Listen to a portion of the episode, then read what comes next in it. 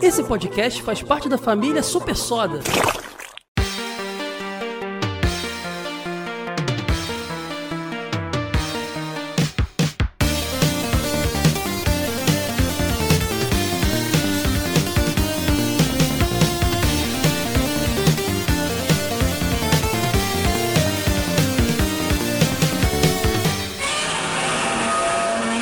Dinotronic.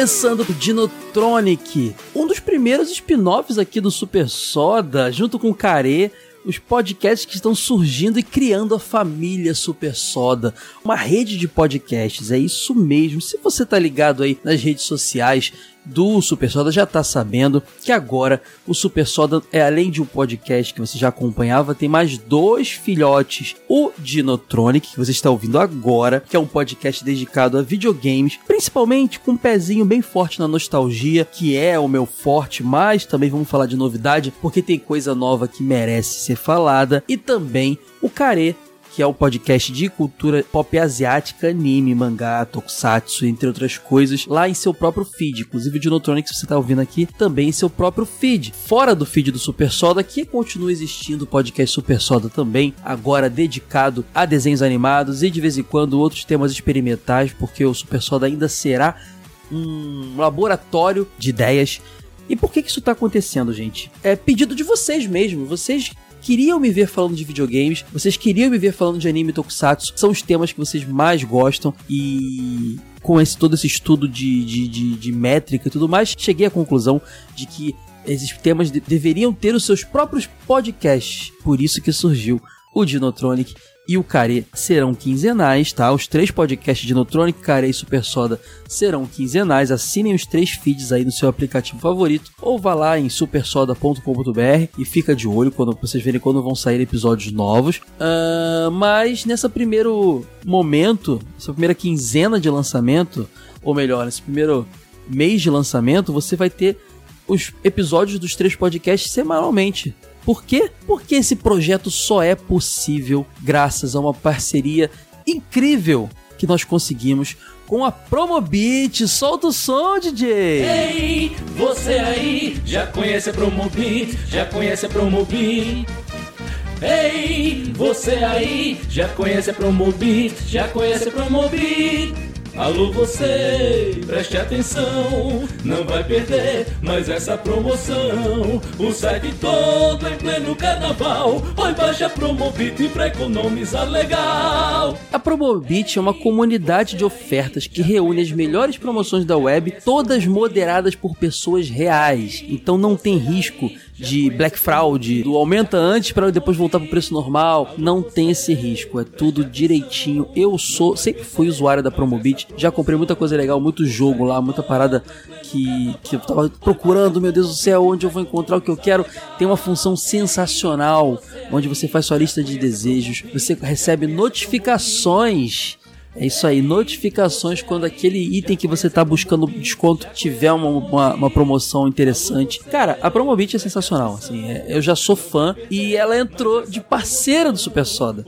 É graças à Promobit que nós estamos financiando esse início de podcasts novos. Os podcasts já nasceram com parceria, gente. Isso é muito legal, a Promobit merece demais é, nossos agradecimentos, assim, é, sempre apoiando. Quem conhece a Promobit sabe que sempre está apoiando projetos com potencial, ideias assim de produção de conteúdo, startups de produção de conteúdo. É muito, cara, eu sou muito grato de ter iniciado essa, essa nova fase Super Soda com a Promobit. Promobit.com.br, ou vá lá no seu celularzinho, baixa o aplicativo, faz cadastrozinho bonitinho lá, você vai receber notificações, bota lá na sua listinha o que, que você quer receber, os joguinhos. Gente, sério, tem muita promoção legal, tem muita coisa interessante, desde console, acessórios, se você quer quadrinhos, se você quer board games, se você quer action figures, coisas para tua casa. Esse carnaval, para você aí que, como eu, vai ficar em casa no bloco do videogame, no Unidos do Board Game, no Acadêmicos do Gibizinho, a Promobit é a solução e dá tempo ainda de você ajeitar seu carnaval. Corre que dá tempo de você preparar aí várias coisas legais para você se distrair no carnaval.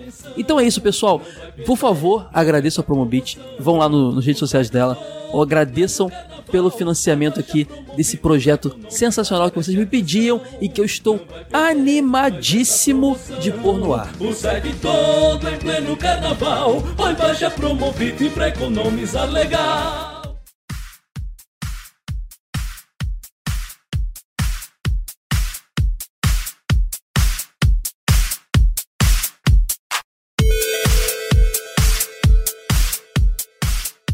Para bater esse papo comigo hoje, eu tô com o meu querido companheiro de todas as horas gamísticas da vida, Floideira, William Floyd. Tudo bem, Will? E aí, meus queridos? Que grande honra estar aqui, hein? Isso aí, segundo episódio do Dinotronic, a gente vai começar a falar de, de da história dos videogames. E para isso, também estou aqui com o meu querido amigo Jeffrey. Quem ouve o Super Soda já deve ter ouvido episódios aí com o Jeffrey, né, Jeffrey? Bem-vindo. Olá, pessoas bonitas. A gente vai começar hoje, no segundo episódio do Dinotronic. A gente começou com Super Mario Bros. porque é um jogo que eu nunca tinha falado nos meus outros podcasts que eu fiz na vida. É um jogo influente pra caramba. É um jogo popular, tem que começar com tema popular.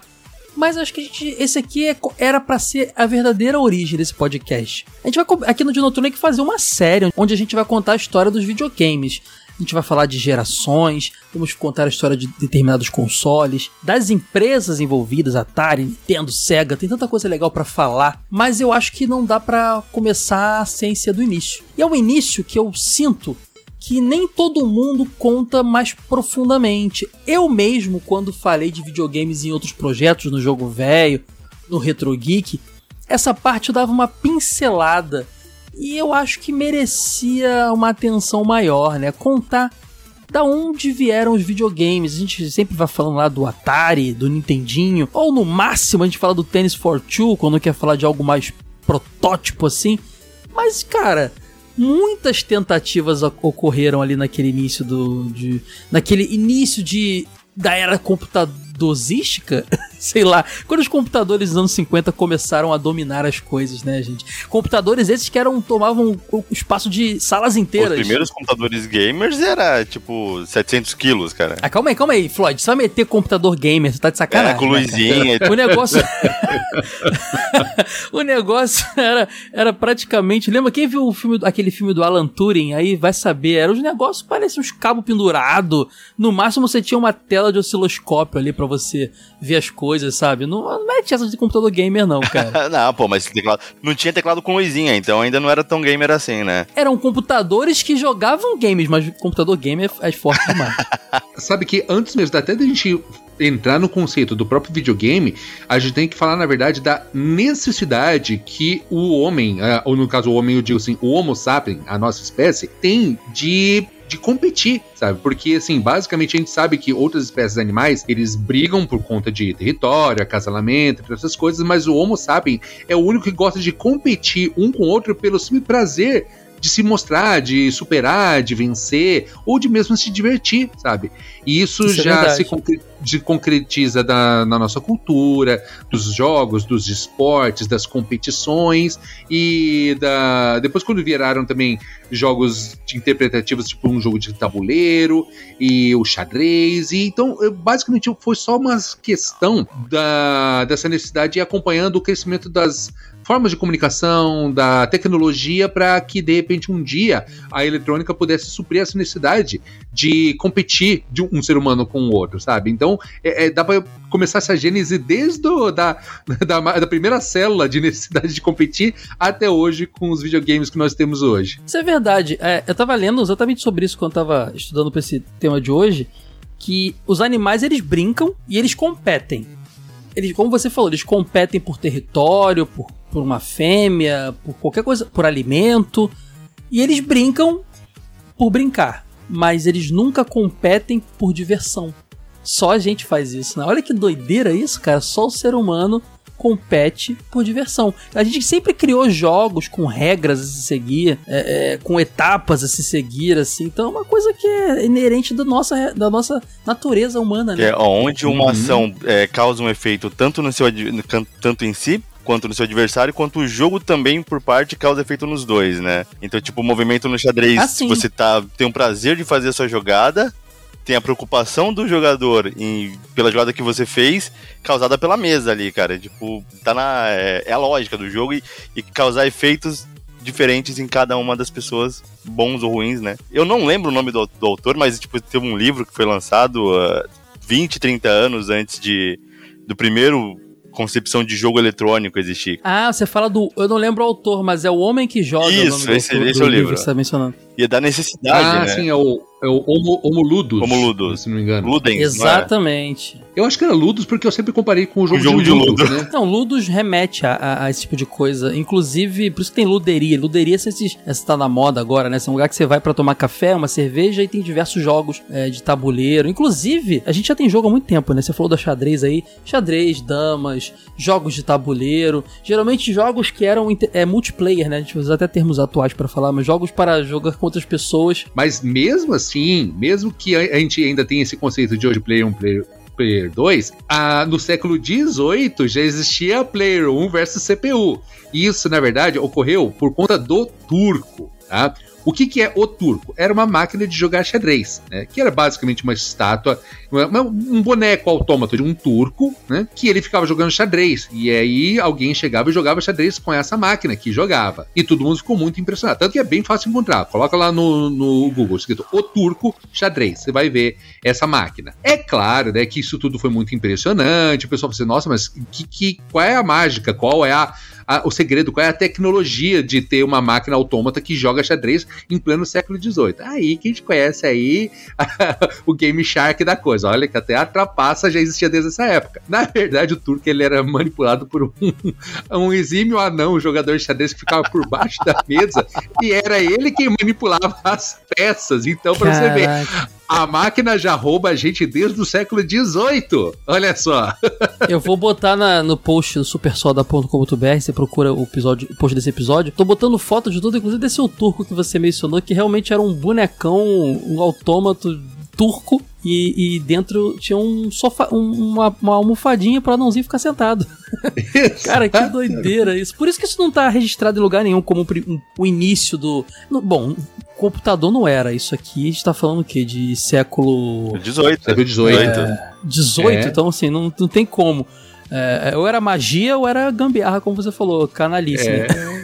Agora, você falou isso aí de multiplayer, né? De jogar duas pessoas, isso é muito interessante, porque quando a gente para pra pensar que a maioria dos jogos você tinha que jogar sempre com, com alguém, com exceção de jo- alguns jogos de carta, né? A própria paciência solitária lá, solitária era assim. É, mas acho que o que a gente, o que eu consigo pensar de mais antigo que se assemelha ao que foram os videogames, apesar de ainda não ser de ser algo ele- mais elétrico do que eletrônico, digamos que não é um computador, é, é, é, é um dispositivo eletrônico e me- mecânico, mas não é um computador. Eu tô falando do pinball, né, cara? O pinball foi uma febre absurda, inclusive no Brasil.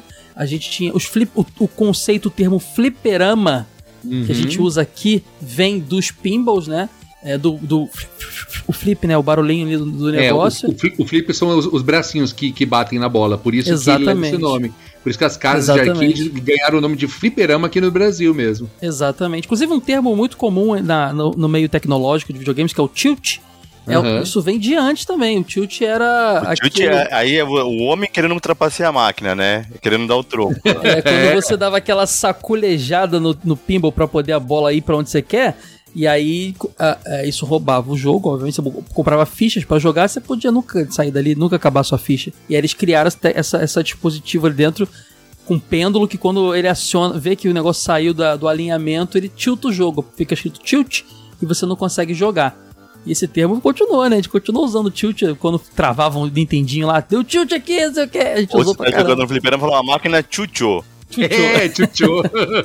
Os pinballs, assim, eu, eu já vi, eu não tive contato com esse tipo de pinball, né? Mas eu já vi muitos aqueles pinballs mecânicos que até a, a pontuação que você fazia era, era mecânico, né? É, rodava assim, um, um númerozinho descia de forma mecânica, não era não tinha um display LED ou um display de luz, seja como fosse. Depois eles começaram a ser híbridos, né? Ele ainda era um, um jogo mecânico, você controlava a bolinha baseado nos flips ali, mas que até tinha iluminação, tinha pontuação com tela e era legal pra caramba. Eu lembro que no shopping, fliperama de bairro era The, King of Fighters, Street Fighter, essas paradas, Cadillac Dinossauro.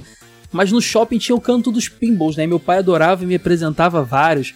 Eu lembro do pinball da NBA, do Jurassic Park. Cara, tinha muito pinball do Michael Jackson. Vocês lembram desse? Era, pinball é uma arte incrível. Cara, na né? última BGS que eu fui, teve uma, uma sessão inteira da BGS, não foi essa última, foi a, a última antes da pandemia, que tinha uma sessão enorme, cheia de pinballs. Começaram a colocar pinball de Sim, eu filme, lembro. 007 contra GoldenEye, Jurassic 2019, Park. né? Foi Foi 19, 2019. cara. Nossa, Sim, a- altas franquias de filme ganhavam seus pinballs. Eu me lembro muito do. De Volta pro Futuro, Exterminador. O Independence Day era maravilhoso, era meu favorito, inclusive. E pra você ver, né, cara, como que o pinball, é, sendo uma máquina assim, bastante assim, pioneira da, da diversão eletroeletrônica, ele tá aí persistente até hoje, né? Porque você ainda vê máquinas de pinball. Tem aqui em São Paulo tem bares dedicados a pinball também, que tem assim, fileiras e mais fileiras de máquina. E, e, até, e você também tem pinballs em jogos eletrônicos. Então, ou seja, nossa, é uma moda que eu acho que vai ficar pra sempre, viu? O pioneiro dos jogos eletroeletrônicos. E hoje você tem pinball que é uma grande tela LCD deitada, que é um pinball totalmente digital, né? Que você não, não Hum, tem nada E mecânico aí também. é o homem de novo querendo trapacear em cima da- das coisas, né? Não, é querendo modernizar, sei lá, facilitar. Imagina, em vez de você ter uma máquina com um jogo só, você tem ali um computador com uma tela deitada que você pode rodar qualquer pinball. Não tem a mesma magia, obviamente. Mas também deve ser divertido, tem seu valor, assim. Eu sou uma pessoa que gosta do progresso tanto quanto gosto do, do, do clássico, assim, sabe? Porque por ser um negócio meio físico, né? Você fica ali aquela sensação de tá literalmente nas minhas mãos. Então é um negócio bem mais. é, dá- mexe muito com a serotonina da gente aqui, né? Exatamente. E esse conceito dos arcades de pinball que já existiam também era muito comum. É, é primeiro que era, não era ambiente para jovens, né? Acho que o videogame depois rejuvenesceu eles. Era um ambiente mais para adolescentes a- adultos, assim. É, tanto no Brasil quanto fora. E tinha muito jogo de azar também, né? Sempre tinha máquina de pinball e tinha aquelas máquinas de. de que você, como é que é o nome daquela máquina? Caça-níquel. Que você. Não, não. Sim, mas eu digo antigamente você abaixava uma alavanca e rodava três negocinhos. Se parasse É, três. caça-níquel. É caça-níquel É, também? Caça-níquel. É caça-níquel Ah, tá. mesmo. Literalmente caça-níquel. parasse três cerejas, você ganhava tanto. Sim, sim. É, vem aquela cachoeira de moedas, né, cara? É, Exatamente. É, porque de fato, assim, os jogos de azar também, embora você tenha os jogos analógicos, que é ali a roleta, o- o- os jogos de carta e tudo, aí tinha também as diversões eletrônicas que eram justamente os caça-níqueis, né? Que é pra você ter essa sorte ou azar de ter essa, essa fortuna é, despejada aos seus pés ou suas moedinhas sendo comidas uma a uma e deixando você pobre. A gente vai um dia fazer um episódio sobre pinball, com certeza. É analógico, mas eu acho que tem a essência do Dinotronic, tem que fazer. Mas vale mencionar que a Taito, uma empresa japonesa, foi uma das que nadou, nadou de braçada em pinball, fez pinballs mais legais. Inclusive a Taito já existiu no Brasil, né? Existia a Taito do Brasil. Então, é, fica a menção a Taito aqui. É muito importante. É, seria a Nintendo da- do pinball? Talvez, não sei. Aproveitando a oportunidade, já que a gente está falando sobre, conceitos tão históricos né, que hoje a gente usa nos videogames, o próprio termo arcade, ele é, na verdade, um tipo de galeria, né? Principalmente galerias de diversão. É, ele era muito popular naquelas feiras de diversão norte-americanas, onde você tem os joguinhos lá de atire no pato, Ah, sim. jogar argolinhas, de você acertar o tiro no alvo, tudo. E eu acabei des- descobrindo isso muito de sem querer quando eu tava assistindo o De Volta para o Futuro 3, que eles estão lá no Velho Oeste, e você tem as barraquinhas de diversão que tá escrito arcade, porque é de galeria de, É de tipo, é diversão. tipo uma quermesse, né? Que joguinho de quermesse, só que mais Isso. moderna, né? Pode crer. Exatamente. Você vê que as coisas vão se reciclando, né, o, o Jeffrey? Existe o arcade, que era esses jogos de feira, né? De coisa tiro ao Uhum. alvo e tal. Os pinballs vieram e o termo continuou. E aqui no Brasil, pinball influenciou o termo fliperama. E quando Uhum. vieram os videogames, continuou sendo arcade mesmo assim lá. E o fliperama continuou sendo fliperama aqui. E é, é, le- acho que é legal de falar de, de nostalgia, de história, né? É você buscar da onde surgiu cada coisa, assim. A, a gente consegue linkar tudo, né, cara? É impressionante. É, é maneiro. São pequenos ingredientes que vão começando a criar a, a nossa cultura, que hoje tem termos que são tão comuns, mas você tem toda essa gênese aí, né? Exatamente.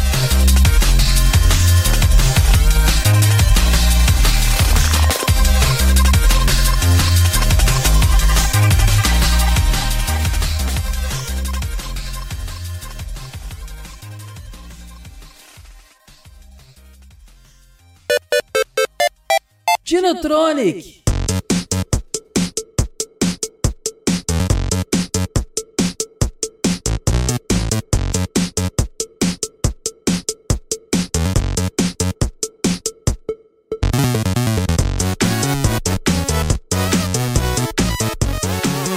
A gente sabe que no final dos anos 40 anos 50, a computação começou a se desenvolver, né? Se desenvolver com força. Eu falei para vocês, né? Tinha aqueles é, como é que fala? Aqueles computadores que to tomavam a conta de uma o sala. ENIAC, o ENIAC era uma sala de um prédio inteiro, né? Exatamente. Cara? E pesando acho que 30 toneladas. Exatamente. E tudo isso, tudo isso alinhado às, às, às guerras, né? A computação se desenvolveu muito por conta disso. A, a comunicação precisava se, se desenvolver também. Muita gente atribui o início dos videogames a um famoso jogo chamado Tennis for Two. Mas eu queria hoje aqui trazer para vocês algum. Porque as coisas não eram muito documentadas na época. É, o Tennis Fortune não é efetivamente o primeiro videogame. Ele é o, o escolhido para ser denominado o primeiro videogame, porque eu não tem muita informação do que eu vou falar aqui. Mas, por exemplo, em 47, 1947, o Thomas T. Goldsmith Jr. e o Story Man é, eles criaram um jogo de circuitos analógicos, por isso que ele não pode ser considerado um videogame. Era, era um jogo de circuitos analógicos que foi patenteado ali em 47, já estavam trabalhando isso há um tempo. É, nunca foi produzido nem vendido para ninguém, só foi feita a patente, ele só foi criado o protótipo. E podemos mencionar ele aqui um pouquinho, né? Porque ele, ele é. Foi aquele para jogar o ele... jogo da velha, né? Não, ainda não. Ou não?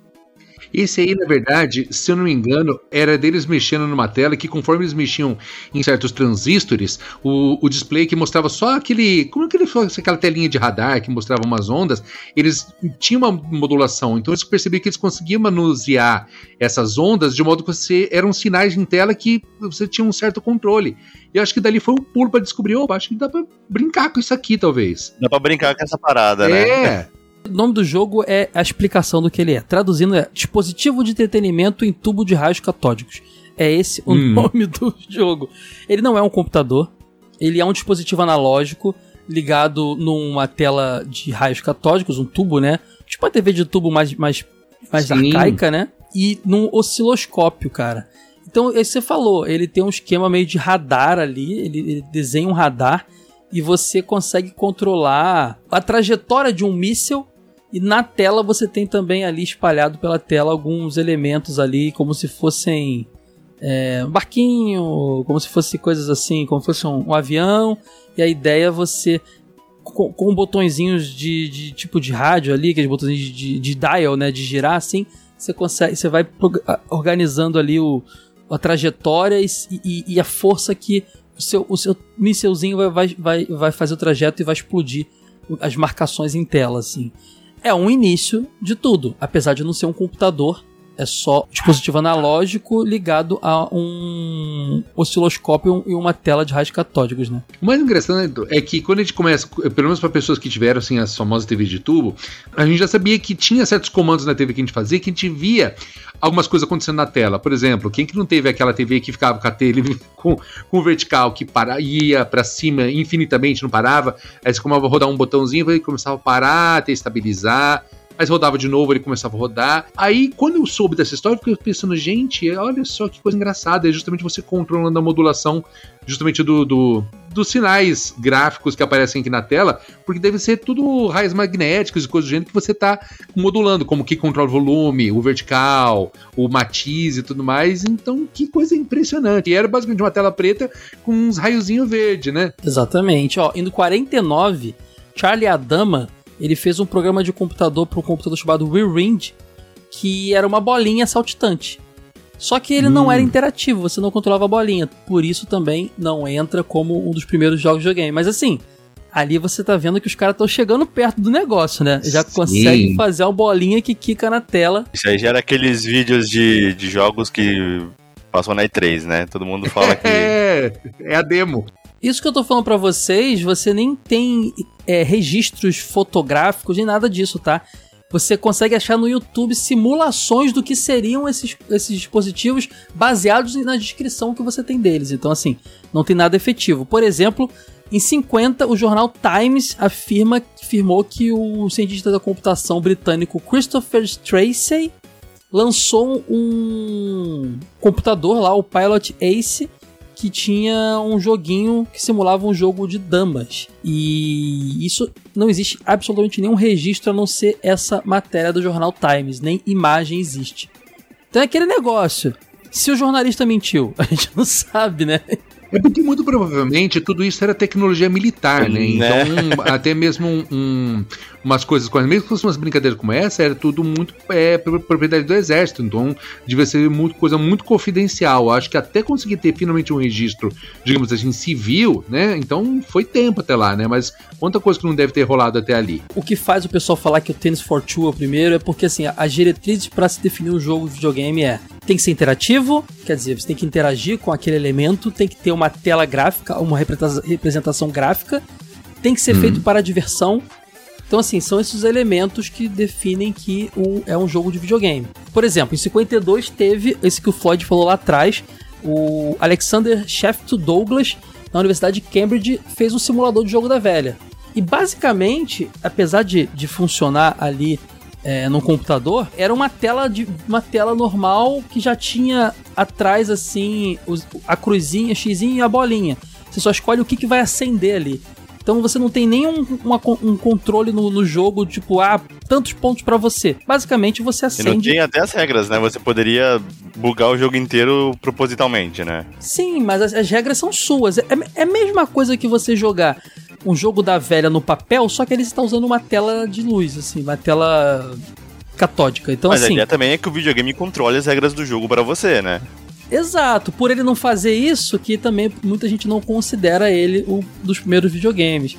E assim, a gente tem uma sequência eh, de, de, de, de coisas. Eu vou dar uma resumida boa aqui. É, existe um jogo chamado Bert the Brain, é um jogo de 50 também, ficou em exposição lá no Canadá, que também era um jogo da velha também, lá de 50. Então, assim, tem essa, esse registro aí que no Canadá rolou esse Bert the Brain aí também. Tem o Nin, que é um jogo de 51 feito pro computador Nimrod, que basicamente era um jogo matemático. Então você tinha questões matemáticas ali e era feito de uma forma a ser um jogo, né? Logo não era divertido, então não era jogo, né? Pelo amor de é, Deus, já, né, já sai, já tem uma diretriz aí que não é seguida, né? Não, já não bateu. Desculpa, amigos matemáticos. Mais um jogo da velha, cara. Teve Ousou, ou XO, Ousou, Ousou, não sei como se pronuncia, de 52, feito na Universidade de Cambridge pelo Alexander Douglas, é, Shift Douglas, e era um, rodava no computador EDSAC ou EDSAC, eu não sei a pronúncia desse computador. O nome do jogo era Ozo e era basicamente um jogo da velha também. O jogo da velha aparentemente era um dos mais fáceis de, mas todos pecavam da mesma coisa, né? Você, você não tinha uma inteligência artificial para para interagir com você, então era o mesmo que você ter um papel e desenhar o jogo, né? Teve um, um jogo que foi desenvolvido na União Soviética em 55, pode ser que podemos chamar de jogo, que é o Mouse in the Maze, que era um programa de computador onde automaticamente o, o ratinho no labirinto achava sempre o caminho mais perto até o queijo. Também não era interativo, o ratinho fazia isso sozinho, mas já era interessante ver como um programa de computador conseguia sempre calcular rapidamente o caminho mais curto, entendeu? Então eu vejo isso mais como um, um ensaio do que poderia ser um videogame, né? E a gente chega em 58 ao jogo que, que eu comentei no início que a maioria das pessoas consideram é, o primeiro jogo de videogame, né? Que é o Tennis for Two. Tennis for Two foi desenvolvido pelo físico nuclear William Higginbotham, que era o cara envolvido também lá no projeto Manhattan, quer dizer, era um cara que estava efetivamente das desenvolvendo... Bombas, né? É, era um cara que estava desenvolvendo bombas nucleares e ele desenvolveu o Tennis for Two, que era basicamente uma simulação de um ping-pong, né? De um, um, tênis de mesa. Foi desenvolvido no Laboratório Nacional do, de Brookhaven, Nova York. E era basicamente um osciloscópio também, no estilo radarzinho, sabe esse radarzinho? Uma coisa arredondada, onde você conseguia ver uma, um traço que simulava uma a rede, e você tinha uma bolinha fazendo trajeto de um lado para o outro. Cada jogador segurava uma caixa. Essa caixa tinha um botão dial de giro também, onde você podia calcular a direção da bolinha e um botão para você bater na bola. Então, assim, esse traz todos os elementos que a gente pode considerar de um videogame ali. Ele, ele traz tudo que a gente foi vai no futuro usar, né, nos videogames. Inclusive vai, vai influenciar o Pong, que é, na minha opinião, o jogo mais influente da história. A gente vai falar dele já já. Influenciar o Pong você tá sendo muito legal, né, cara? Não, mas é verdade, mas é verdade. É, apesar do Pong ser uma visão Pong de cima... Só, ele copiou, mas não fez igual, né? Não, pô? não é igual. O Tennis for Two não é... Muita gente confunde. O Tennis for Two não é aquela tela do Pong. O Tennis for Two, ele não é visto de cima, ele é visto da lateral. É como se você fosse o juiz no canto da rede. Você vê de forma horizontal a bola subindo e descendo. Não, eu vou botar foto no post também, gente, porque é muito importante é, ver imagem do que, do que a gente tá falando aqui, né? Mas o Tennis for Two ele não é o Pong, mas a ideia dele é a, é a ideia que foi usada no Pong, né? A, a carinha do Tennis for Two ele parece muito o radar do dragão, né? É, parece o radar do dragão do Dragon Ball, exatamente. muito parecido. E tem um outro jogo também de 61 que tem gente que diz que na verdade esse é o primeiro jogo de videogame. Não é o Tennis for Two. Que é de 61, como eu falei, chama Space War foi desenvolvido na Massachusetts Institute of Technology, o MIT, famoso MIT. É, e era um jogo também que usava uma tela, é, era uma tela catódica também que imitava um, um, radar também, né? Basicamente você tinha um núcleo no meio da tela, como se fosse uma lua, um planeta, mas era só um pontinho. E você tinha uma navezinha que podia navegar em volta, orbitar em volta desse núcleo. Então ele tinha um esquema de gravidade que era muito interessante. E era basicamente isso mesmo. É como se você tivesse um núcleo ali, uma, um sol, uma lua, um planeta, e você estava orbitando em volta. Se você for, pegasse velocidade demais, você batia nas coisas. Era muito difícil desviar. Você tinha que atirar nas outras navezinhas e asteroides que apareciam. E já tinha estrelinhas, tinha meio que um cenário, né? O jogo tinha uma estrelinha de fundo, assim. É basicamente o que a gente pode pensar de um jogo de videogame ali. Acho até mais do que o Tennis for Two, apesar de que concordo que o Tennis for Two foi o primeiro efetivamente, né? E ainda lembrando que isso não era nada sociável, né? Tipo, não era uma coisa que qualquer um podia chegar e jogar. Era muito difícil o acesso para qualquer pessoa chegar e, e ter acesso, né? Um computador então, para rodar o Space Wars. Mais ou menos. O Space War, sim. Ele foi exibido lá, você tinha que ir lá no MIT para poder jogar e tal. Ele foi desenvolvido pelos estudantes Marty Gratz, Steven Russell, Wayne Whitney para o computador DSC PDP-1, 61, como eu falei. Porém, o Nolan Bushnell, e guardem esse nome, vamos falar já já dele, junto com Ted Dabney, criaram uma empresa chamada Computer Space que basicamente era uma empresa que fabricava os primeiros arcades, efetivamente, os primeiros fliperamas, né? Que era exatamente com um clone do Space War, não oficial, até porque não era patenteado, era um projeto de universidade chamado Computer Space. E é legal demais o Computer Space porque ele tem, ele tinha um visual, como é que eu vou dizer, bem retrô dos anos 70, 80, sabe? Aquela tecnologia que a gente pensa que, que como a gente pensava que seria o, o, o futuro, né? Uhum. E você pode perceber que com o nascimento dos primeiros jogos também nasceu a primeira pirataria de jogo, hein? Olha Exatamente. Aí, ó. Não, olha aí, ó. Exatamente. Cara, o Computer Space era muito bonitinho, ele parecia que era um, um eletrodoméstico da casa dos Jetsons, sabe? Aquela coisa arredondada, assim. É mesmo, cara. Olha esse visual, cara. era muito legal, você tinha e você tinha vários botões para controlar, não era uma coisa, você não tinha... Gente, a gente tá falando de uma época que não existia joystick ainda, tá? As coisas eram controladas por botões e, e, e, e botões de dial, de giro, assim. Era bem doido como, como tudo funcionava, assim. Mas, cara, eu imagino o quanto que isso incitava a imaginação de quem jogava. Porque, assim, hoje a gente tá com o nosso olhar acostumado com o que a gente assiste. Mas para naquela época, onde no máximo de diversão eletrônica que você tinha era a televisão, você vê uma coisa dessa aqui, uma coisa que tá sob seu controle, cara, quem tá jogando aí com certeza imerge nesse negócio de uma forma assim de se sentir no espaço, cara. Então, se a gente colocar nossa mente lá pra década de 50, imagina, cara, como que esse negócio deve ser, ah, sabe, impressionante para quem jogou pela primeira vez. Ah, e aí cai naquela, inclusive, a magia, a gente falou isso já nos episódios de Mario, que a falta de, de capacidade técnica é, a, a, novidade tudo fazia com que o desenvolvedor de game tivesse que ser mais criativo do que bom programador, né? Sim. Então, tipo, ah, você tem que tirar boas sacadas do, de, de bytes ali, né? Tipo, a foto do seu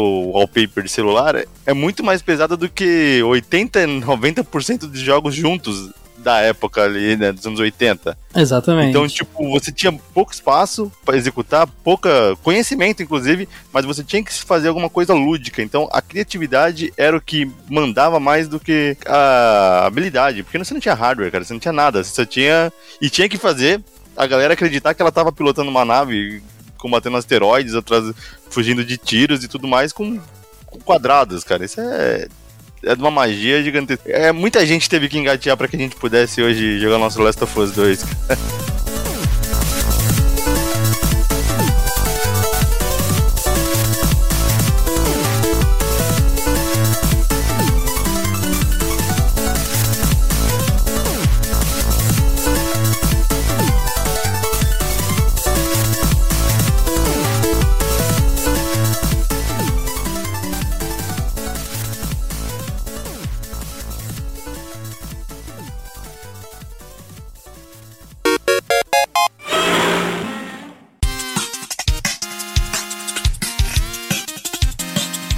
como eu falei, 71 teve esse Computer Space, né? Que era da, da empresa lá do Nolan Bushnell, do Ted Dabney.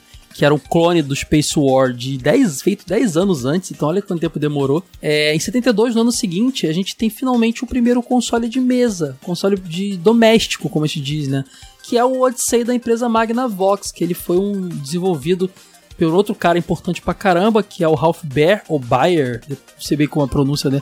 Bayer, não sei meio a pronúncia como é, bem, bem esquisito. Uh, ele tinha desenvolvido um protótipo chamado Brawl Box, ele exibiu esse protótipo pra um monte de gente, e esse protótipo ele era basicamente um Pong. Diferente do Tennis for Two, era aquele Pong que você vê de cima, que são duas barrinhas laterais, uma de cada lado, e uma bolinha que vai quicando de um lado pro outro, você não pode deixar a bolinha passar da barrinha.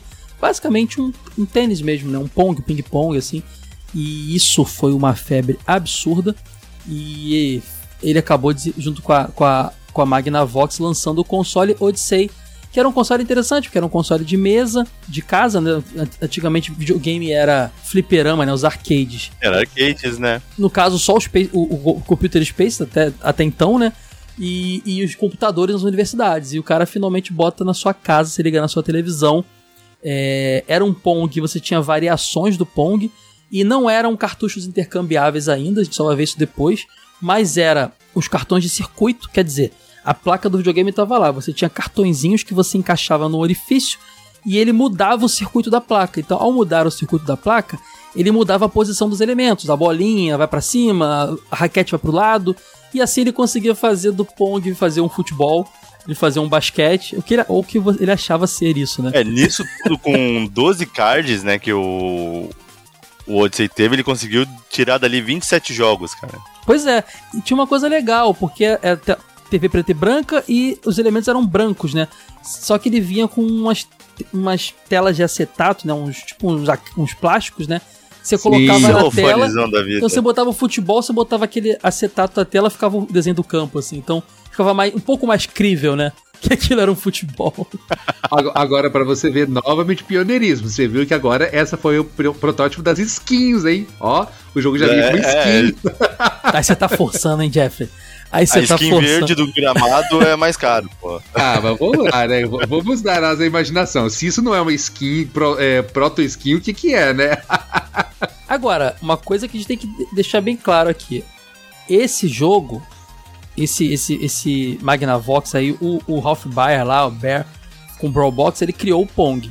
Ele criou um monstro. Bom, isso foi em 72, quando saiu o Odyssey Magna, Magnavox Odyssey. E aí a gente pode considerar que estamos na primeira geração dos videogames videogames, né? Exatamente. É, de consoles caseiros, por assim dizer, né? Isso, né? E aí, cara, o que que rolou? Rolou que todo mundo copiou o Pong também. Inclusive, um rapazote aí chamado Loa Bushnell, que nós falamos lá, o dono da, da Computer Space lá, que fez o clone do Space War. Ele fez um clone do Pong, do, do, do chamou de Pong, na verdade, o jogo.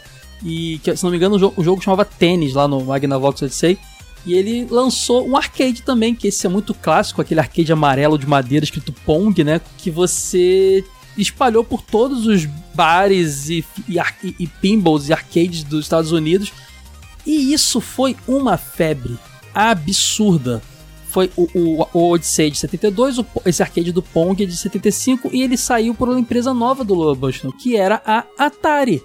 Ali começou a Atari. Então o Noah Bushnell tem uns registros que dizem que ele talvez estivesse naquela exibição do Brawl Box lá do Bayer lá atrás e ele já tava de olho nesse jogo há muito tempo. Ele diz que não, né? É, ele diz que não. Diz que foi uma coincidência. Porém, ele tomou processo, né? Gente ficou atrás dele e, e eu não sei a, como é que a quantas andou esse processo, mas o, o Bayer não deixou quieto não.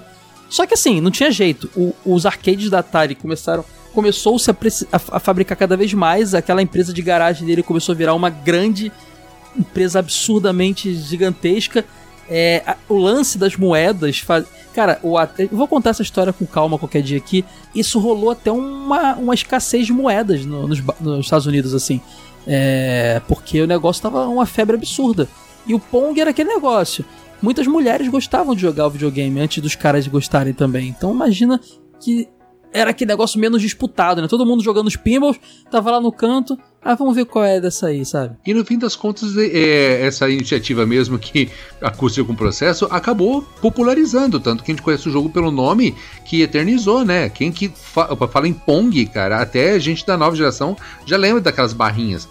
Até no primeiro filme do Detona Ralph ele chegou a aparecer as duas barrinhas. Sim. É. Quando eu vi aqui, nossa, até o Pong. É para mim o jogo mais influente da história. Ele criou a não só, é basicamente ele criou não porque teve os Computer Space, mas ele meio que popularizou arcades, ele criou a ideia de console doméstico. Todo mundo queria ter seu clone de Pong, tá? Porque a Philips lançou o, te, o Tailspill, o Coleco lançou o Telstar, o te, teve aqui no Brasil o Telejogo, a Ford Filco, isso a mesmo. A Nintendo lançou o Color TV Game, primeiro, né? O primeiro console da Nintendo foi o Color o TV, da Nintendo. Que, é, que é um Pong lindinho, todo amarelinho. Tinha Pong. Ele, não, ele era um, um, um, clone de Pong e ele tinha, assim como vários outros, várias versões. Por exemplo, aqui no Brasil teve da Ford Filco. E sim, gente, a Ford fazia eletrônicos também, não só carros. Telejogo, né? E o telejogo ele tinha a versão 2, telejogo 2, que eram muito mais jogos, assim. É aquele esquema do, do Odyssey também. Futebol, é, é, é, vôlei, que na verdade era só um Pong em outra posição. Era tudo Pong. é.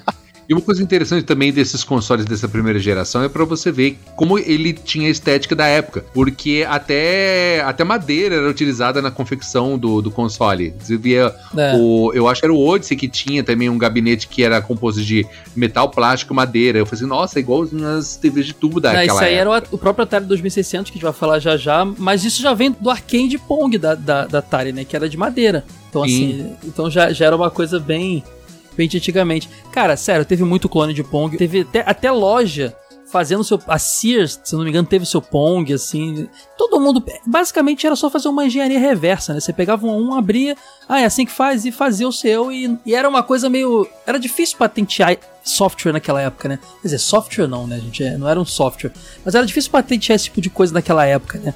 É, computadores, videogames, era, era meio complicado, então... Era tudo novidade, né, cara? É, não tinha uma legislação muito definida para isso, então o pessoal nadou de braçada. Isso que nós falamos é o que hoje nós conhecemos por IP, né? Que é a propriedade intelectual. É uma obra, né? Registrada, com, com criação, com crédito e tudo mais. Só que nessa época era basicamente alguém teve a ideia, fazer, gente, fiz isso. Aí beleza, e todo mundo passou a copiar, é igual você lançou um estilo de música e todo mundo faz cover dela, né? Pois é, é a gente determinou aqui que foi criado nesse momento o lance de gerações, né?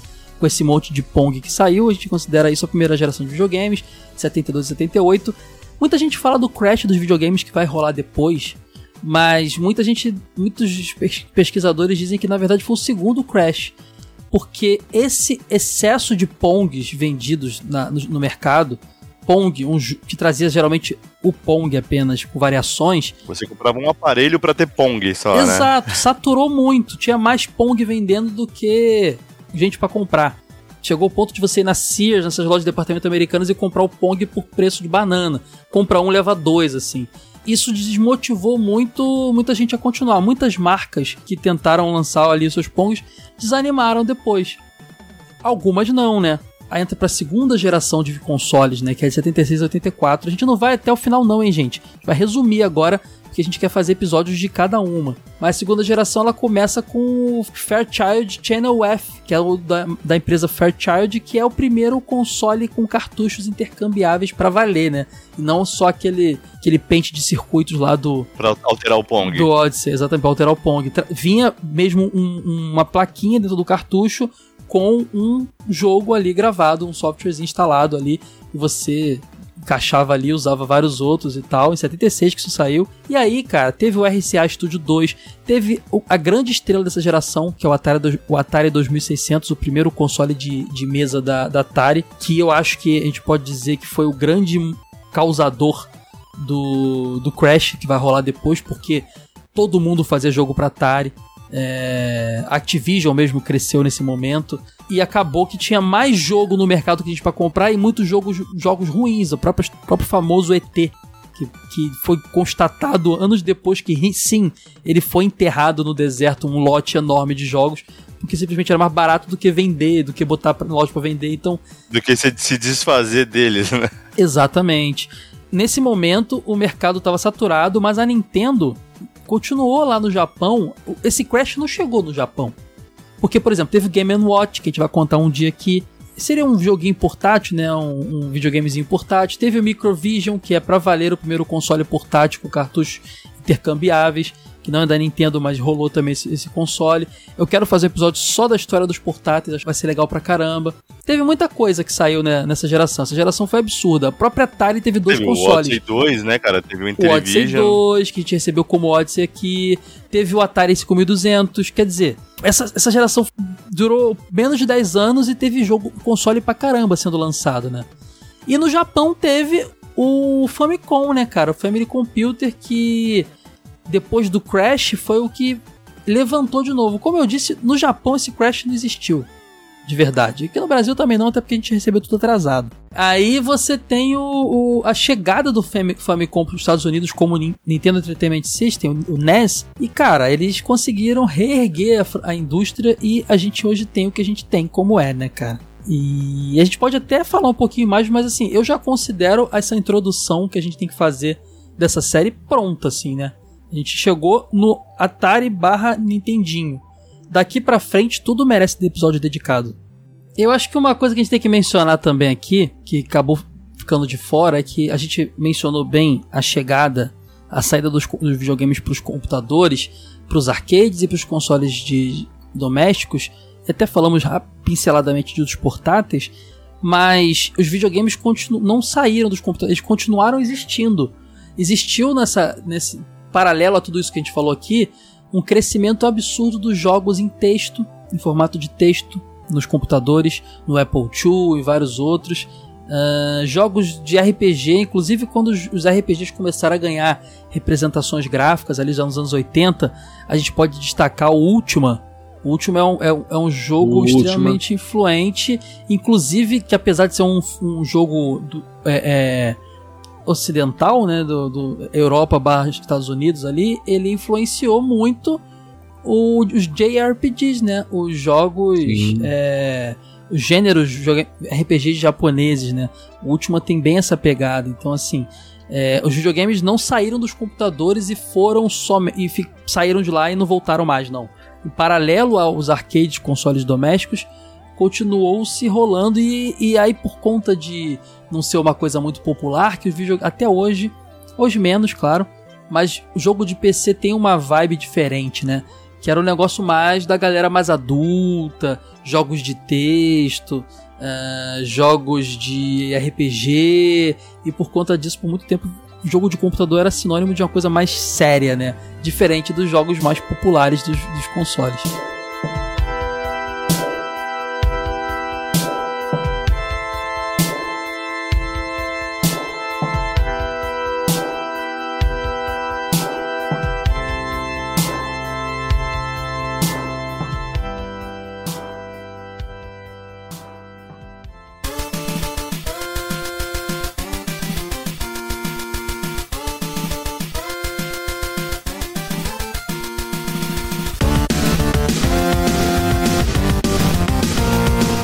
Fizemos o resumão aqui da origem dos videogames. Agora a porteira está aberta, podemos fazer episódios das empresas, dos consoles, das gerações, do crash dos videogames e de outros fenômenos do, é, é, é relacionados.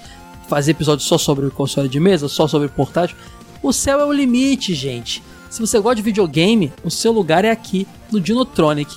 Dinotronic nesse início de projeto abraçado pela Promobit, uma comunidade de ofertas e de descontos alimentada pela comunidade, é, moderada por pessoas reais, séria, que faz um serviço muito bacana, que eu sou usuário e fã e admirador tanto dela como aplicativo, plataforma, como também essa esse lance dela de, de apoiar ideias novas e tudo mais. Então assim, é muito é muito orgulho mesmo isso estar acontecendo em parceria com uma marca que eu admiro tanto. Obrigado, gente, por colaborar nesse episódio tão incrível. Videogame, né, gente? Falar de videogame é muito bom. Tá bom? Ficamos por aqui. Beijão. Tchau, tchau.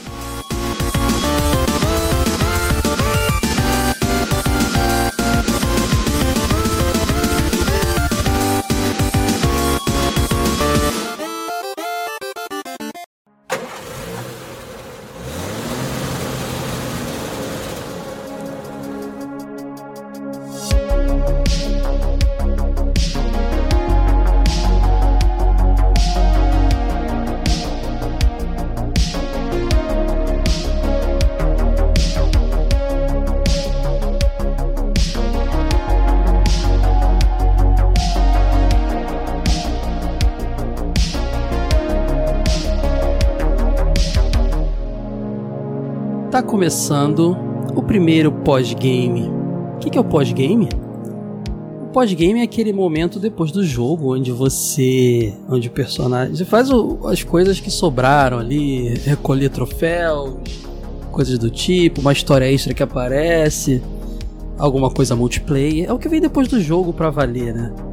É o que faz valer ter comprado aquilo. No caso de vocês, ter dado play nesse podcast, já que ele é gratuito. Bom, é, a vibe é essa, né? Acabei de vencer todos os dinossauros, foi uma luta difícil. Liguei meu Cadillac e tô andando aqui numa numa vibe vaporwave, né? Numa vibe meio synthwave, bem oitentista, né? É assim que vai ser, vão ser nossos encerramentos aqui no Dinotronic.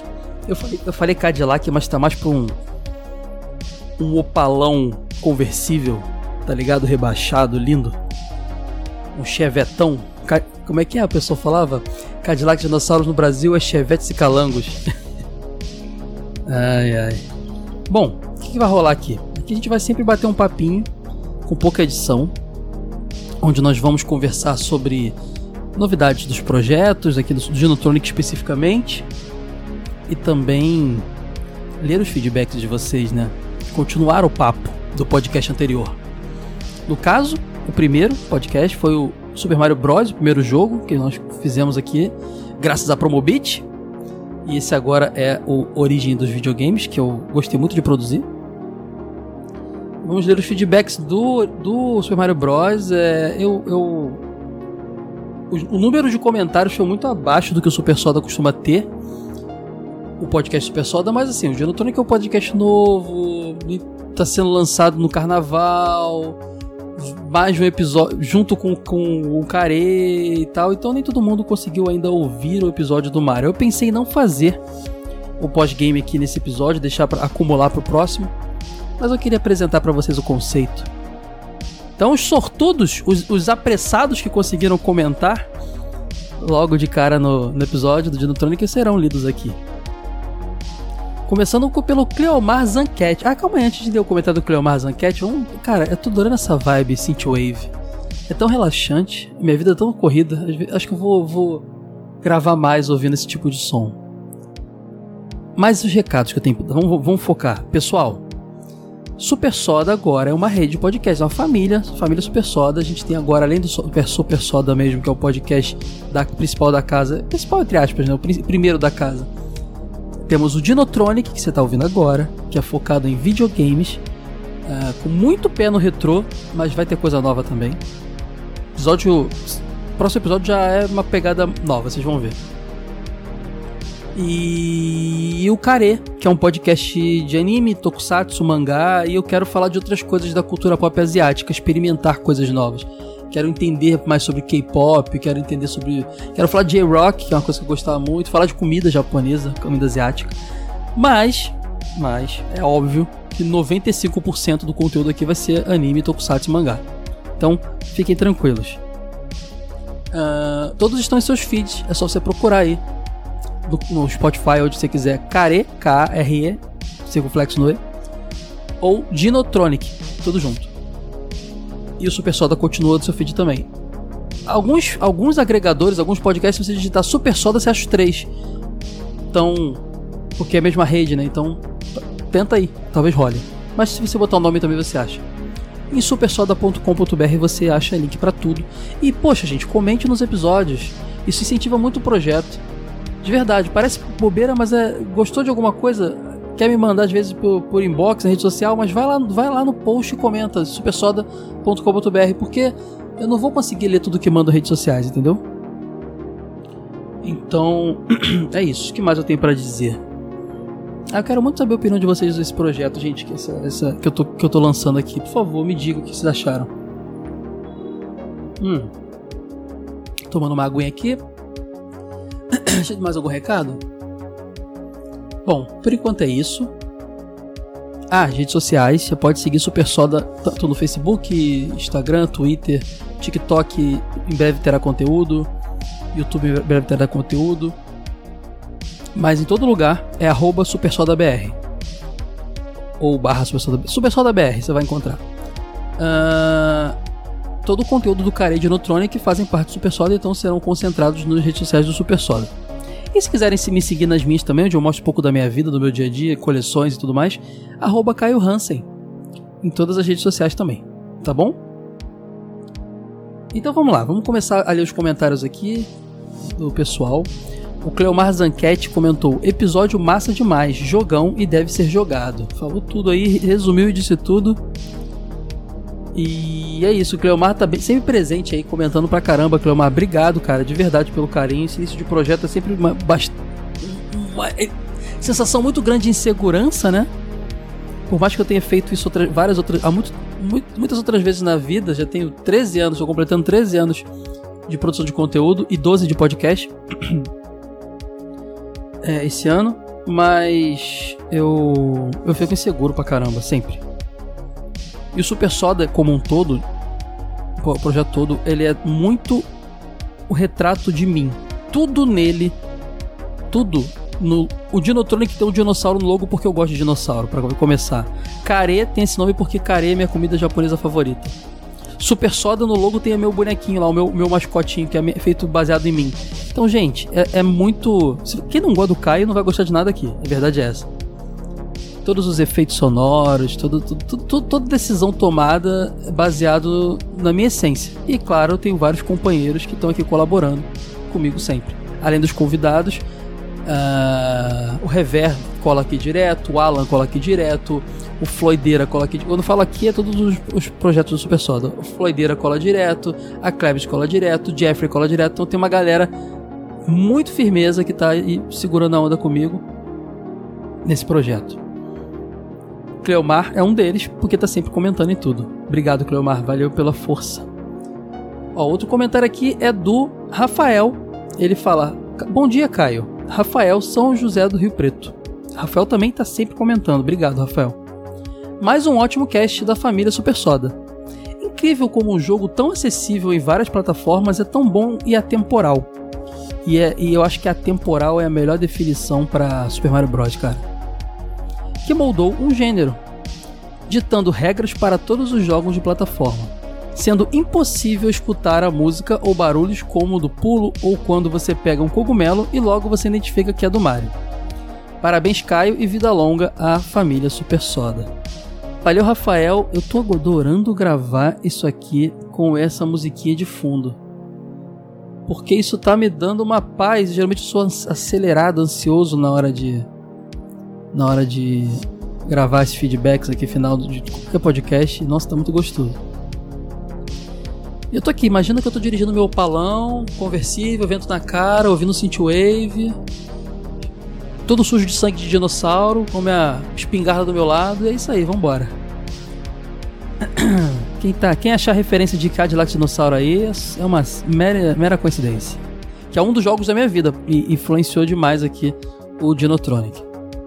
Rafa, obrigado, beijão pra você, volte sempre, tá? Muito obrigado mesmo pelo carinho. Outro que tá aqui sempre em tudo que eu produzo, cara, sempre comentando tudo, é o grandíssimo Gladson Santana, uma pessoa ímpar, extremamente curioso em seus comentários. Vamos lá. Ele sempre começa com uma citação. Um homem precisa de se queimar em suas próprias chamas para poder renascer das cinzas. Já dizia Friedrich Nietzsche. Nietzsche, Nietzsche não é qualquer um, né? Agora, essa frase é muito foda, cara, porque. E vazou um, vazou um palavrão aqui, eu peço desculpas, vocês sabem que eu, eu corto tudo. É, eu tento deixar os conteúdos family friendly, mas aqui essa parte é tão pessoal que vazou. Desculpa, falei e eu não vou pagar não, porque eu tô atrasado para lançar esse episódio. Então se você ouve com seu filho aí, eu sei que vocês falam direto, pô, adoro, eu, eu gosto do pessoal do, do jogo velho, oh, perdão, ó, tô lembrando até do podcast passado, do Dinotronic, tudo porque eu posso ouvir com meu filho, minha filha. Desculpa, gente, diz pro filho aí que foi sem querer que eu falei, tá? Não me abandone por isso. Eu vou continuar sendo esse podcast family friendly, prometo.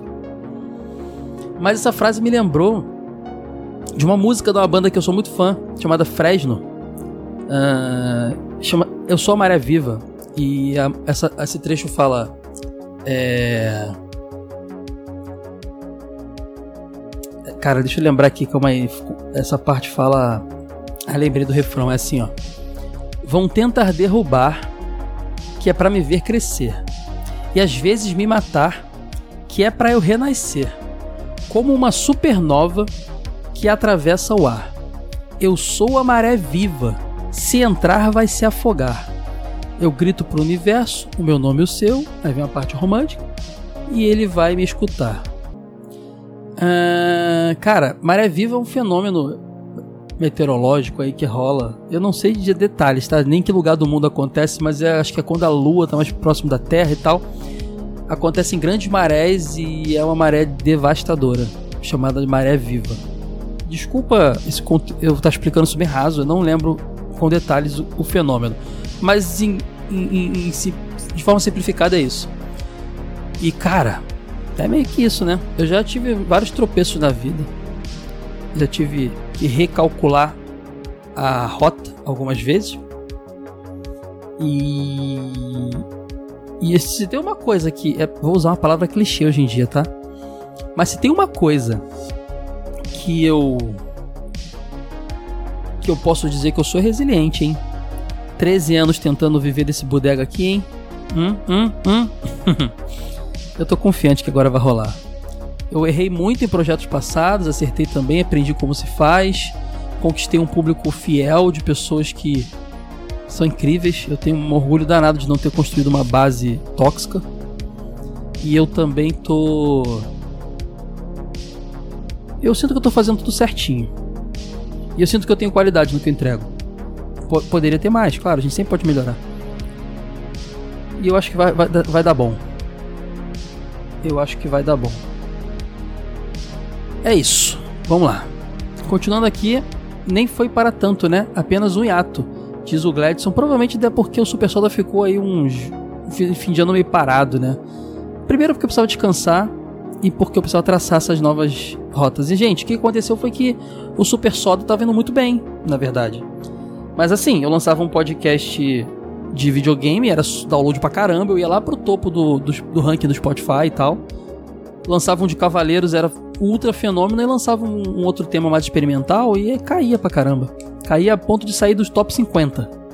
E era uma inconstância tão grande, o meu relatório, meu, meu relatório do feed era bizarro. Até para montar um, um, um, Media Kit para mandar para cliente era zoado. Eu pensei, cara, a galera gosta de nicho. Então eu vou separar os assuntos que a pessoa mais gosta. Vai ter um podcast de videogame. Quem quiser só ouvir o Dinotronic tá tudo bem. Vai ter um podcast de anime e tokusatsu. Quem quiser só ouvir isso também tá tudo bem. Mas eu recomendo ouvir tudo. Eu, eu, eu garanto que vocês vão gostar. E o Super Soda continua. E o Super Soda continua como? uh, ainda experimentando temas novos para eu descobrir novos públicos. Mas eu vou dar uma, uma abordagem maior no, no nosso desenho animado, cinema, principalmente nostálgico, né? Porque é uma galera que me acompanha desde o TV de tubo lá do jogo velho e gosta desse assunto. Então Super Soda vai ter essa vibe bem. Não é à toa que essa nova fase Super Soda estreou com Thundercats. Então é isso. É isso. Deixando tudo bem claro para vocês. Ele continua aqui, ó. Excelentíssimo Caio. O Gladson adora comentar dessa forma. Eu adoro também, que eu acho super engraçado. Aí, você acaba comigo. Assim não dá. Tu virou um gremlin? essa, essa referência de véia é boa. Jogaram água em você, que não sabe gremlin se multiplicava quando molhavam ele, tá, gente? Multiplicando assim fica difícil acompanhar tudo. Agradecer pela a, agradecer de tabela a Promobit, grade Promobit. Agora sim eu me cadastro lá. Baixo o aplicativo e recomendarei. Show. Mas faça mesmo, Gladys, não só pelo apoio, porque eles são bons mesmo. Eu uso e, e, e comprovo.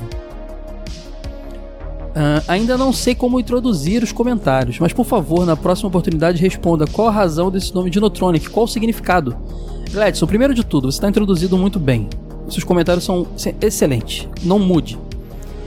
Agora, o Dinotronic, cara, eu lembro quando eu mostrei para alguns amigos próximos, eu tava muito inseguro quanto a esse nome, assim como eu fiquei inseguro com o Super Soda também.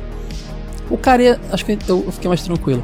Eu gosto de coisas meio, meio doidas, né? Que a pessoa tem que refletir para entender.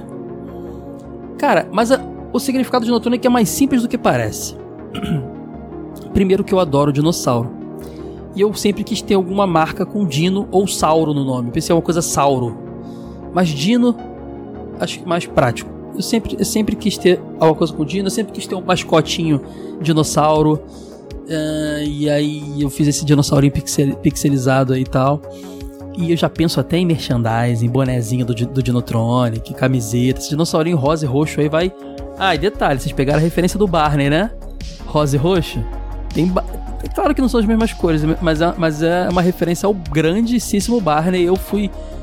Eu já era grandinho quando o Barney passava, admito a vocês, não era criança. Mas lá na SBT, esperando começar Guerreiras Mágicas Street Fighter, a gente via um Barneyzinho, né? custava nada, já tinha visto Siga Bem Caminhoneiro e Pet, Pet Companhia. Que, que custava ver um Barneyzinho antes de começar os animes da SBT, né? É... E aí eu pensei em botar Dino. E aí eu pensei, cara, engraçado, Dino traz uma ideia de nostalgia também, né? E eu não vou conseguir fugir dessa temática porque é a minha essência.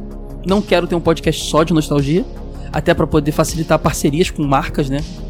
Mas eu vai dar essa ideia de nostalgia. E aí eu fiquei pensando, Dino Games, Dino Beat, Dino, sabe? eu achei tudo meio padrão demais assim. Aí eu comecei a pesquisar marcas antigas de videogame. Tectoy, Sega, várias marcas assim. Dynavision, pensei em fazer Dinovision. Dinovision também seria bom. Aí eu me deparei com a grandíssima Playtronic. A Playtronic que era a, a marca da parceria da Estrela com a Gradiente, que lançou o Nintendinho Super Nintendo aqui e até chegou a lançar inicialmente o 64, até que romperam a parceria e a Gradiente continuou lançando os consoles Nintendo como Gradiente mesmo. E Playtronic, Dinotronic, beleza, já funcionou sonoramente para mim. E Tronic é muito ligado à nostalgia também é muito modernão dos anos 80. Tronic, alguma coisa Tronic, de Electronic, sabe? Isso me abre até possibilidades de falar de outras coisas além de videogame aqui. Eu adoraria falar de tecnologia antiga, saca? Os primeiros celulares, uh, coisas até mais antigas, assim, sabe? É... Walkman, essas paradas assim, sei lá acho que a gente não precisa ficar preso a videogame. Dá pra fazer uma, uma série de vez em quando, falar de uma, de uma tecnologia antiga, os palmes, lembra dos palmes? Nossa, ia ser demais. Tô aqui, tô aqui com a cabeça viajando. E é só isso, Gladson. É só isso. eu gosto de dinossauro. Eu achei que isso funcionava Dinotronic. E no final, sem querer, eu percebi que tudo isso junto dava uma ideia de nostalgia. Tanto é que eu ia tentar fazer o Dinotronic, o podcast de games do Super Soda, nem, nem era pra ser algo nostálgico. Eu queria fugir disso, eu fiz isso no, no jogo velho há muito tempo. Mas eu estaria fugindo de mim mesmo. E o nome funcionou tão bem. aí vai ser isso aí, vamos ver o que vai nascer. Cara, tudo, tudo se forma com, com o tempo, né? Tentativa e erro e com as. com a influência de vocês, né? Com o que vocês forem dizendo que tá funcionando, eu vou mantendo. Ele, deixa eu continuar aqui. Super Mario Bros. Ele agora entra no tema. Não achei o que falaram da, da, da fase infinita. Embora um jogo que já terminei várias vezes, nunca soube disso não. Ah. Você tá falando da Minus World. Cara, é um glitch.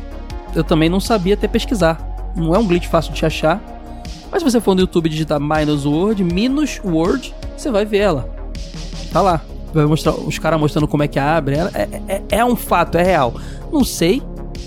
No Nintendo no Switch Online ou no, nas ROMs de hoje em dia e tal. Mas quem tinha o cartucho na época, quem tiver o cartucho aí, bota no videogame vai, e faça lá o que tem que fazer. Você vai abrir a Minus World. É, ele continua. Em resumo, Super Mario Bros. é um jogo importante. Ajudou a estabelecer muitos dos elementos de design e gêneros de jogos que ainda são populares hoje. Tornou-se um fenômeno cultural e continua a ser apreciado por jogadores de todas as idades. Isso aí, uma super soda da Dinotronic para todos. Valeu, Gladson, obrigado demais. Olha que eu consegui estender aqui, hein? A gente tinha três comentários só, porque o pessoal, obviamente, não teve tempo de ouvir esse podcast ah, para mandar. Mas eu consegui. Até porque o do, do Care bombou muito mais. Cavaleiros do Zodíaco é um assunto que quando eu toco o pessoal fica louco. Uh, mas eu consegui estender aqui tudo porque eu tô com uma trilha gostosa, tô no meu opalão aqui conversível, descansando da, do, da luta contra os dinossauros e com a minha espingardinha aqui do lado, e é isso. Ficamos por aqui. Até semana que vem tem Dinotronic de novo, gente. Ó, a, a, a, essa, essa, essa campanha de carnaval com a Promobit está acabando aqui para o Dinotronic. Espero que a gente consiga fazer parcerias futuras de novo, com, inclusive com a Promobit, que é a primeira marca que apostou no Super Soda, seria eternamente grato. E agora os podcasts ficaram, se tornaram quinzenais. Mas semana que vem já tem Dinotronic de novo. Dinotronic e Super Soda. E na outra semana, Care. Aí na outra semana, Dinotronic Super Soda, depois Care. Dinotronic Super Soda, na outra Care. E é assim que vai ser, tá, gente? E eu tenho planos de um quarto podcast pra família, tá? Mas eu não tenho como fazer isso agora. Mas envolve quadrinhos e eu acho que vocês vão gostar. Todos os assuntos que eu gosto, eu tô tentando criar podcast. Eu quero, acho que eu vou ficar o. O, o doidão do podcast. Então tá, gente. Vou, vou embora. Beijo pra vocês. Vou estacionar ali, achei uma um pubzinho em beira de estrada aqui. A lá Mad Max. Vou ver se eu tomo um óleo de motor aqui. E como umas costeletas aqui de, de brontossauro. Que eu tô cansado. Beijo! Fui!